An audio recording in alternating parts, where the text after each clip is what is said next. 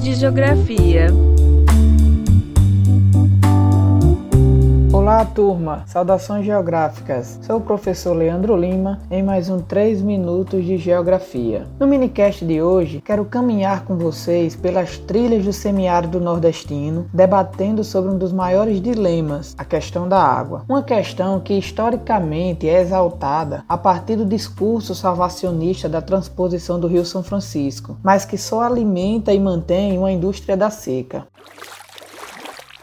Enquanto assistimos recentemente ao processo de privatização das águas no Brasil, com a aprovação do novo marco do saneamento de caráter normativo, no âmbito político, acompanhamos a inauguração do eixo norte da transposição do Rio São Francisco, com todo o discurso de que agora, com a ampliação da transposição do rio, ocorrerá a universalização da água como um bem comum de direito coletivo. Mera ilusão. A transposição do São Francisco é uma obra que se arrasta há 13 anos, sem a escuta ativa aos ambientalistas, aos biólogos e aos próprios técnicos de comitês de bacias hidrográficas e, sobretudo, aos sertanejos, o que vem refletindo em vários impactos socioambientais relacionados ao rio, com a retirada da água para o agronegócio, a exemplo da consolidação da fruticultura irrigada no Nordeste, os projetos de hidrelétrica, o desmatamento das matas ciliares e toda uma demanda crescente por água, sobretudo das áreas urbanas, que, segundo a ANA, contribuiu para a diminuição da vazão média do São Francisco nos últimos três anos. Nossa tese aqui, inclusive defendida pelo professor Manuel Corrêa de Andrade, é de que essas obras de transposição do Rio São Francisco servem apenas para a manutenção da indústria da seca. É bem verdade que ela até resolve o problema econômico, mas não resolve o problema da questão hídrica do semiárido. Um projeto de transposição desse porte deve levar em consideração o lugar de vida dos sertanejos e suas condições e necessidades de manejo da água. São eles que usam o território e, como afirma o professor Milton Santos, o uso do território é um direito inalienável da existência e esse direito ao uso é o direito ao uso dos bens comuns do território e isso inclui a água. No entanto, o que acontece são as fortes imbricações ações políticas e econômicas que implicam em uma territorialidade capitalista que destroem as formas de territorialidade e sociabilidades culturais, sobretudo dos povos nativos e dos camponeses. O princípio de um espaço do acontecer solidário nessa região deve estar pautado nas formas de convivência com o semiárido, que compreende o lugar de vida, que respeita os saberes, as ancestralidades, que tenham também como base as tecnologias sociais, os processos de vivência e do bem viver, entendendo a água como um bem comum